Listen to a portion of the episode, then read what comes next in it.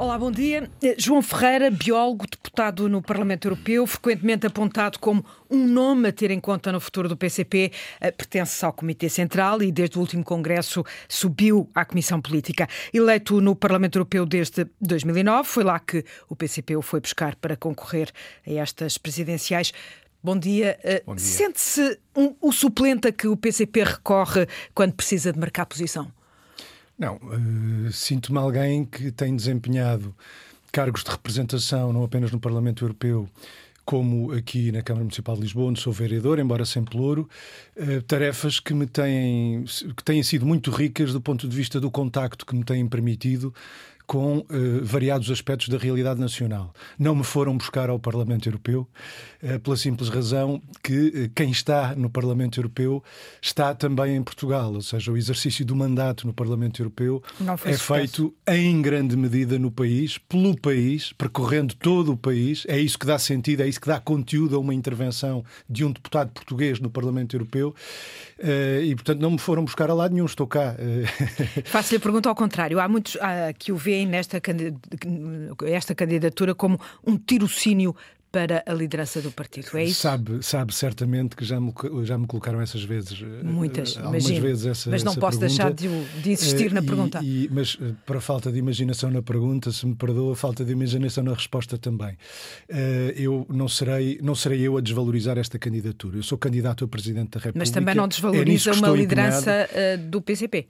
Eu creio que tenho demonstrado, eh, pelo que têm sido as oportunidades que temos tido de debater, eh, que estou empenhado nesta, nesta eleição, estou empenhado num esclarecimento e numa mobilização das pessoas sobre a importância destas eleições, trazendo para o centro do debate aquilo que deve ser o exercício das funções de Presidente da República nos próximos cinco E anos. já lá vamos exatamente à candidatura e a estas eleições, mas eu tenho que insistir um pouco nesta, nesta ideia, porque hum, eh, todos os líderes do PCP depois de Álvaro Cunhal, ou seja, Carlos Carvalhas e, e, e Jerónimo de Sousa, passaram por presidenciais. Portanto, vislumbramos aqui um João Ferreira E houve vários candidatos a eleições presidenciais que não foram nunca secretários-gerais. A série não é longa, é relativamente curta e, portanto, não, não permite tirar conclusões. Muito bem, estamos a viver uma campanha única, a primeira em estado de emergência eh, desde o 25 de abril. Sente-se condicionado nas suas liberdades? Eu creio que, como todos os portugueses nesta altura, eh, sim, nós estamos a viver uma pandemia que eh, exige, em face do que tem sido a sua evolução, alguns condicionamentos que permitam quebrar cadeias de transmissão. Isso deve ser feito de forma proporcionada, adequada ao, ao fim.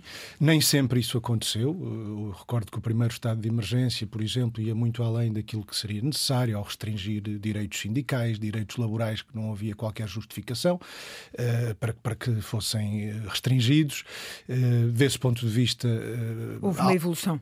Não, não preocupa-me esta, este prolongamento daquilo que não é uma medida de emergência de combate à pandemia. Eh, tem havido alguma confusão com isso. O estado de emergência não é a medida de emergência de combate à pandemia, não é sequer uma medida de combate à pandemia, mas nós precisamos de medidas de emergência.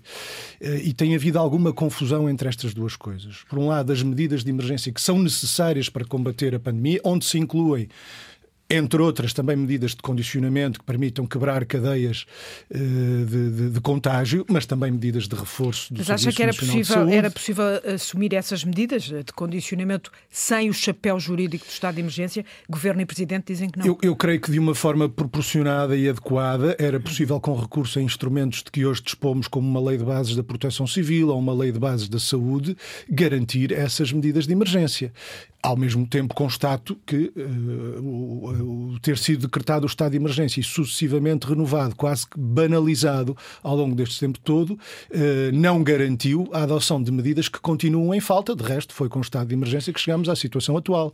Assistimos a um presidente recandidato que não vai fazer campanha, já o tinha anunciado antes de todo este esta confusão que se criou nos últimos dias por causa dos testes e agora que se sabe que o presidente pode hum, ser obrigado a entrar em isolamento profilático, mas eh, de modo voluntário ou involuntário sente que o presidente acaba por ter eh, condicionado a campanha ou, ou é em si a situação de, o, o que de- de- de pandemia que condiciona? É que, pela minha parte, estou a fazer tudo para valorizar estas eleições. Uh, para discutir o presente do país, a situação que as pessoas hoje vivem, as perspectivas para a sua vida e para a vida do país nos próximos cinco anos e a forma como o exercício dos poderes do Presidente da República vai influenciar isso. Eu acho que isto é valorizar as eleições. Uh, se outros optam por as desvalorizar, uh, bom, é uma, é uma opção deles. Uh, está não, a dizer não, que o não é Presidente é Marcelo Rebelo de Sousa está a desvalorizar esta, acabou, estas. Acabou de dizer que não vai haver campanha. Portanto, é um entendimento que não vale a pena sequer dirigir-se àqueles que vão ter a responsabilidade de eleger o Presidente da República. Não é esse o entendimento que tenho e tenho procurado uh, partir de uma postura de, de, de esclarecimento, de, de mobilização, uh, evitando uh, despiques estéreis que não contribuem nem para, para, o esclarecimento nem para essa desejada mobilização, afirmar uma visão do exercício dos poderes do Presidente da República, uma visão que é diferente da, daquela que temos tido nos últimos cinco anos, mas que eu acho que o país precisa neste momento que, de, que atravessa. De que modo é que o confinamento uh, anunciado ou pré-anunciado vai afetar uh, a sua campanha? vai afetar. Que ajustes é que vai ter que fazer? Foram feitos inúmeros ajustes, como não poderia deixar de ser. Esta não vai ser uma campanha igual às outras quem conhece eh, as eh, campanhas que foram feitas noutros momentos eh, perceberá que não, não, não será possível, neste contexto, nós termos o mesmo tipo de campanha, o mesmo tipo, o mesmo tipo de iniciativas. Nós não teremos grandes iniciativas de rua. Uh, aliás, mesmo men pequenas ou médias, serão poucas E já foi criticado iniciativas. por ter feito um comício com mais de mil pessoas.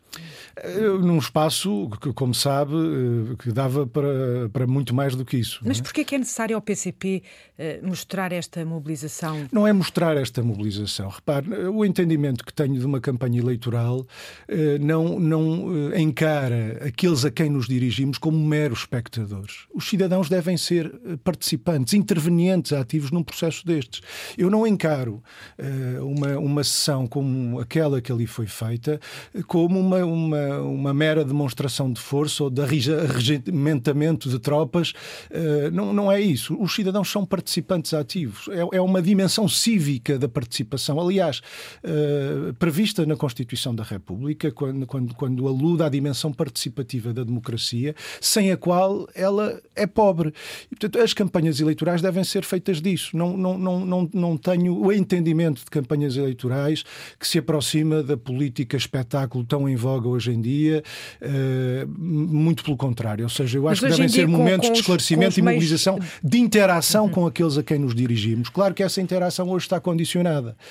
Não quer dizer que não possa e não deva ocorrer. Eu tenho procurado fomentar essa interação. Agora, ela tem de ocorrer dentro dos limites impostos pela situação de saúde atual. Há iniciativas que é impossível fazer, há outras que é possível e desejável fazer no respeito por todas as normas sanitárias. É isso que tem acontecido. As iniciativas vão ser muito diferentes daquilo que é habitual.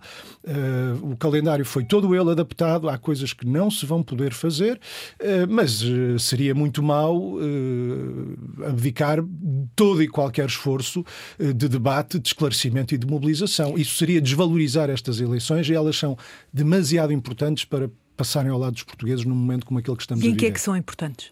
Como? E em que é que são importantes? São importantes porque nós estamos eh, num, perante um momento de enormes dificuldades. Uh, o fruto dos impactos económicos e sociais da pandemia que estamos a viver, mas um momento em que esses impactos económicos e sociais se somam a um conjunto de problemas estruturais que o país vinha arrastando há muitos anos.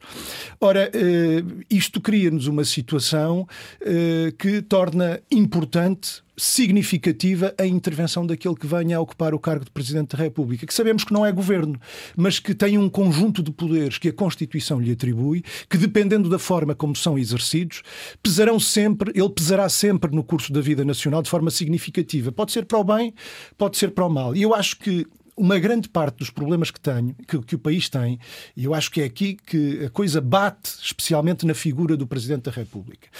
Há um, esse, esse conjunto de problemas que o país tem e que arrasta há muitos anos, radicam, a meu ver, num conflito crescente que uh, se manifesta em Portugal.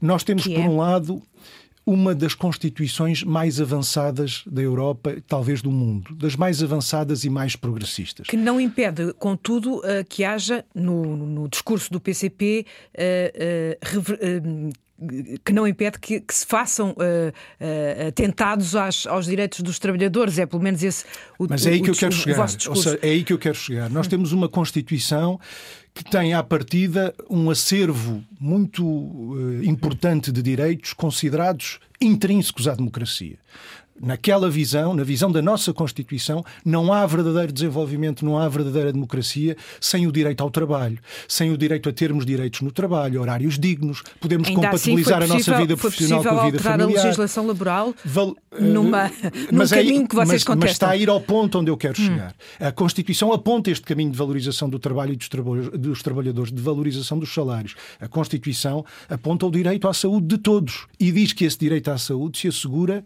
através através de um Serviço Nacional de Saúde público, geral, universal, tendencialmente gratuito, a que todos devem poder aceder independentemente da sua condição económica. A Constituição aponta um caminho de eh, que todos têm direito à habitação, todos têm direito à educação e à cultura, todos têm direito e a um ambiente ecologicamente equilibrado, e... igualdade entre homens e mulheres e há um conflito. Aquilo que lhe falava diz-me, bom, mas a Constituição diz isso, mas isso não impediu que fossem aprovadas leis laborais que contradizem de alguma forma aquilo que está a dizer. É verdade. E aí radica o conflito de que eu estou a falar. Ou seja, entre a por um lado. A responsabilidade foi de quem? Entre, do, por um Presidente lado, da República? Entre, por um lado, o caráter avançado e progressista da Constituição e, por outro lado, o curso que a vida nacional foi tomando. De quem é a responsabilidade? Seguramente de vários governos mas seguramente também daquele que, tendo jurado defender, cumprir e fazer cumprir a Constituição, não foi coerente, não foi consequente com esse juramento. Na pior das hipóteses, em alguns casos aconteceu, com outros presidentes da República, violaram mesmo ostensivamente esse juramento. Mas uh, estende essa crítica também a este governo socialista? Eu acho que há um Portugal por cumprir na Constituição, no que toca ao direito ao trabalho, ao, ao trabalho com direitos, no que toca à valorização eh, de, de, funções sociais do Estado, como a cultura, a educação, como a saúde, a segurança uhum. social, no que toca ao caminho de desenvolvimento para o país dar sustentação a estes direitos, porque a Constituição percebeu eh, que não chegava a despejar direitos para o papel, era necessário definir um caminho, um programa, se quiser, de desenvolvimento. Que governo assegure a base a material de desenvolvimento uh, que nos permita efetivar, dar conteúdo concreto a esses direitos, eu acho que, em termos gerais, nós estamos aquém desse Portugal que está por cumprir, que está nas páginas da Constituição, mas que não é ainda uma realidade na vida de todos. Porquê é que nas negociações para o Orçamento de Estado o PCP não, não fez depender o apoio exatamente da reversão das, das leis laborais que tanto, tão, Bom, nós, tanto contestam? Uh, há uma tendência, uma certa tendência para afunilar a ação governativa e a vida política em geral no Orçamento de Estado. O Orçamento de Estado é muito Mas importante. Mas é o momento de maior importância nas é, negociações é, é, é, de uma enorme de um partido com o governo. E eu acho, e não quero deixar de o valorizar, eh, apesar de eh, entender que, em face do que é a situação do país, em termos gerais, a resposta contida no orçamento não, não é insuficiente em termos gerais, em face do que, são, do que é a dimensão dos problemas que enfrentamos, mas valorizo muito que tenha sido possível dar passos concretos, muito concretos, na resolução de alguns desses problemas e dificuldades. Não é indiferente que tenha sido possível contratar mais profissionais para o Serviço Nacional de Saúde, incluindo reforço, olhe, já até, até março, reforço das camas de cuidados intensivos, dos médicos eh, alocados a essas camas de cuidados intensivos, dos enfermeiros, dos assistentes operacionais.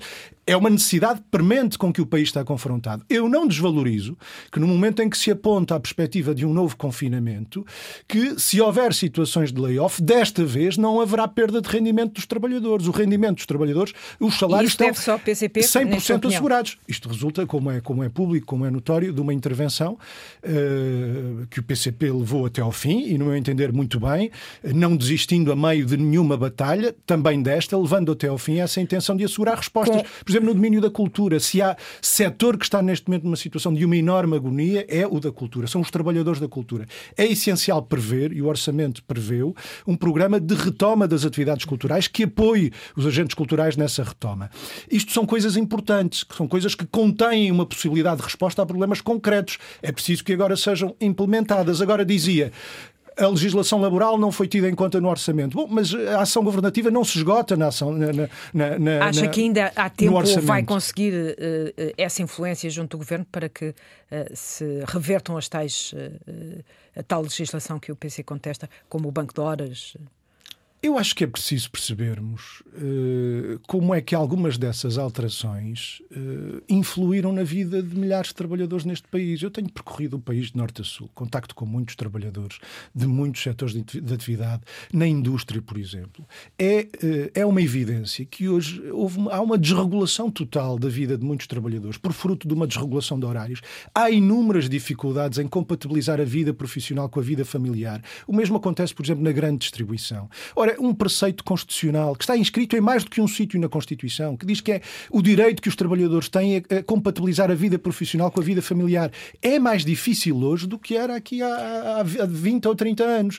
O número de trabalhadores, por exemplo, o número de trabalhadores uh, que neste país têm de trabalhar por turnos à noite ou, ou fins de semana, uh, quase que duplicou em 20 anos, tanto homens como mulheres. Uh, isto não deve deixar de nos interrogar. Por um lado, temos um progresso científico científico e tecnológico que nos abre inúmeros meios e possibilidades do ponto de vista de alívio da carga de trabalho. Por outro lado, temos trabalhadores mais sobrecarregados.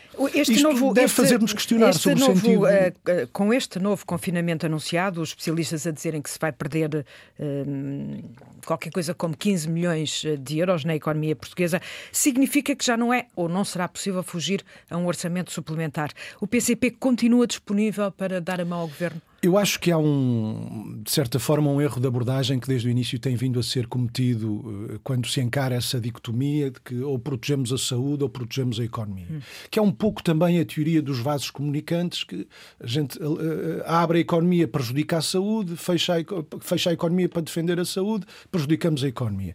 Nós temos de encarar, e devíamos ter feito desde o início, recusando esta dicotomia, a necessidade de adotar no funcionamento da economia todos os meios, todas as necessárias reorganizações que nos permitam prosseguir com a economia em condições de segurança. Mas os meios não são infinitos. Isto custa dinheiro, é aí que eu quero chegar. Isto custa dinheiro. Mas se há momento em que esse investimento deve ser feito, em que nos devemos mobilizar, sobretudo o Estado, mas também privados que o possam fazer. No momento para esse em que a é bazuca, é momento. de que se fala da bazuca, temos, mas que ela não Nós temos cá, os juros seja, a zero neste momento. Nós hum. temos os juros a zero. Portanto, temos Portugal as restrições, as restrições da União Europeia no que toca ao déficit e à dívida temporariamente aliviadas. Este não é o momento para hum. nos deixarmos condicionar por essas restrições. É o momento para assegurar a resposta a esta necessidade de garantir o funcionamento da economia, protegendo a saúde. Se o fizermos, vamos estar em muito melhores condições quando esta pandemia passar e ela vai passar seguramente. O PCP felizmente. continua então disponível para eh, dar a mão ao governo? Eu não estou aqui para falar pelo PCP. Isso terá que entrevistar Faz algum responsável do PCP política. que esteja. Na, eu, eu, estou aqui como presidente, de, como candidato a presidente da República. Uh, e como candidato a presidente da República, eu acho que esta é a questão que deve preocupar um presidente como da República e que o deve mobilizar na sua ação. vê eh, de alguma forma a possibilidade de eleições antecipadas ou uma crise política? Uh, sabe que num cenário breve o que vai determinar a estabilidade política política é, em grande medida, o conteúdo das respostas que a gente consiga dar à situação que aí está, o conteúdo da ação governativa e a estabilidade económica e social que essa ação governativa proporcione. Ou, inversamente, não proporciona. Nós já tivemos períodos de, como sabemos, de governos suportados por maiorias estáveis na Assembleia da República e que foram os períodos de maior instabilidade económica e social na vida deste país. Ou seja, país. não será pelo PCP que haverá instabilidade? Eu acho que será fundamentalmente pelo conteúdo das medidas que sejam postas em prática para acorrer à situação de emergência que o país está a viver. Se essas medidas contribuírem para a estabilidade económica e social, eh, para a resposta aos problemas sentidos pelas pessoas, certamente que a probabilidade de ocorrência de instabilidade política será menor. Se, pelo contrário, nós não conseguirmos acorrer, não alinharmos a ação do Estado com aquilo que são as necessidades das famílias, das empresas do país, há será, haverá certamente maior instabilidade social e económica e probabilidade também de ocorrência de uma maior instabilidade Faço política. Faço-lhe a pergunta de outro modo. O Governo deve cumprir a legislatura até o fim? Eu respondo-lhe de outro modo, mas no fundo a dizer a mesma coisa. Eh, por princípio, sim, mas isso depende sempre do conteúdo da ação governativa. Se o Estado alinhar a sua intervenção com as necessidades dos trabalhadores, das famílias, das micro, pequenas e médias empresas, das populações do país. Pode contar com o PCP. Há condições para que isso aconteça. Se, como aconteceu no passado, o Estado não só não responder a essas necessidades, mas se converter ele próprio, através da sua ação, como mais um fator de crise e de desigualdade, aí certamente teremos instabilidade Houve... económica, social e provavelmente política. Houve presidente a mais na relação com o governo? Eu acho que não é uma questão de quantidade, é uma questão de qualidade. Ou seja. Em que é que faria diferente? Eu eh, acho que neste momento da vida nacional nós precisamos de recolocar no centro dessa vida nacional aquele que é o programa de desenvolvimento do país que tem ficado por cumprir e que está plasmado na Constituição. A Constituição assume para mim um valor referencial, não é por acaso que tenho falado muito nela. Não é por acaso que lhe citei há pouco aquele conflito entre termos uma Constituição extremamente avançada e progressista, mas depois nos afastarmos na ação prática, cotidiana, política dessa Constituição. Como Presidente da República, eu teria no centro da minha intervenção a preocupação com o juramento que faço no momento em que tomo posse. Mas defender, este Presidente cumprir, não contribuiu para uma, uma, estabilidade política ao manter um bom relacionamento com o Governo? Eh, eu, eu acho que o que conta fundamentalmente é, eh, na avaliação do desempenho do Presidente da República, é verificarmos se ele, no exercício dos seus poderes, de veto, de promulgação, nas mensagens que dirigiu a outros órgãos de soberania, na intervenção pública que teve, contribuiu ou não para aspectos essenciais, como, por exemplo, valorizar o trabalho e os trabalhadores, para proporcionar uma distribuição mais justa da riqueza por exemplo, por via de uma elevação dos salários. Contribuiu ou não? É sabido que todo o peso das intervenções públicas do Presidente da República foram sempre postas do lado da contenção dos salários. Ora, isso é injusto em qualquer circunstância, para com aqueles que criam a riqueza neste país, mas é, é, é também prejudicial do ponto de vista das condições de retoma económica no momento em que estamos, em que é essencial essa valorização dos salários. Outro exemplo, valorização do direito à saúde, do direito à habitação. O Presidente da República teve intervenções, quer num domínio, quer noutro, que não contribuíram contribuíram para assegurar nem o direito à saúde, tal como plasmado na Constituição, nem o direito à habitação. Quando o Presidente, por exemplo, exerce o veto sobre uma solução que tinha encontrado, tinha sido encontrada na Assembleia da República, para garantir aos inquilinos do grupo Fidelidade o exercício do direito de preferência sobre as suas habitações. Esse veto foi o suficiente para permitir a esse grupo alienar esse imenso património imobiliário, deixando aqueles inquilinos desprotegidos. É um exemplo do que não só não foi feito tudo o que se poderia fazer para defender estes direitos constitucionais, como, eh, em alguns momentos, foi-se ao arrepio, essa ação foi ao arrepio, desajudou uh, de, de, de, de, fazer cumprir esses direitos constitucionais. Eh, eh, considerando que já disse não ter divergências de fundo com a Marisa Matias ou Ana Gomes, aliás, uma já foi sua colega no Parlamento Europeu, a outra ainda é, exatamente, o que leva à impossibilidade de uma convergência de candidaturas? Eu acho que, vamos ver, esta candidatura tem aspectos que a tornam única e insubstituível. Esta visão que assume da Constituição por inteiro, em todas as suas dimensões, incluindo no que toca aos desígnios da soberania e da independência nacionais, eh, torna, neste momento da vida nacional, uma candidatura única, no sentido em que ela não desaparecerá depois do dia 24. Esta é uma candidatura que conta até dia 24 e depois do dia 24. E conta para defender o trabalho, para defender os serviços públicos, para defender a democracia. Aliás, esta é uma candidatura que, uh, confluindo nela gente de muitos quadrantes, e é uma coisa que me regozija, é uma candidatura que vai além. Surpreendeu a propósito disso. Vai, vai além das fronteiras a que alguns a queriam confinar, felizmente.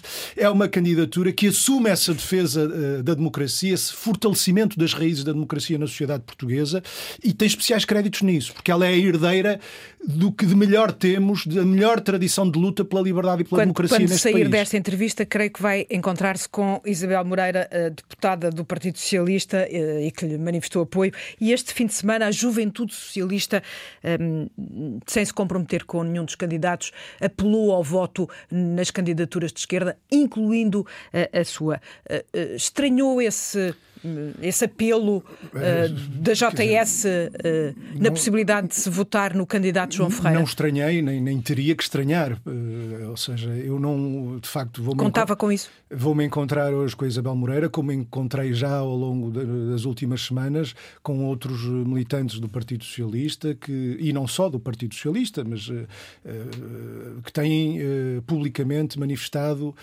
apoio à minha candidatura. Facto que me regozija, como digo, que me que demonstra que esta é uma candidatura que não está cá, como alguns uh, têm dito, para desvalorizar apenas para marcar terreno. Pelo contrário, ela vem além das fronteiras dos partidos que a apoiam e, e eu tenho muito, muito orgulho, muita honra em ser apoiado pelos partidos que decidiram Conta apoiar capitalizar os votos dos socialistas, eh, dos socialistas que não se uh, revêem em Marcelo Rebelo Eu não, não, não acho particular graça a essa expressão de capitalizar o voto, mas eu espero ter o voto eh, daqueles que se revêem no que tem sido a visão e a ambição desta candidatura, eh, nos seus objetivos, eh, no olhar que faz, no entendimento que tem, no olhar que faz ao país, no entendimento que tem sobre o exercício dos poderes presidenciais, sobre o contributo que o presidente pode dar para uma mudança de curso na vida nacional, que eu julgo que é necessária, que, que, que encare a Constituição como uma plataforma de convergência facto... e de mobilização de todos aqueles aqueles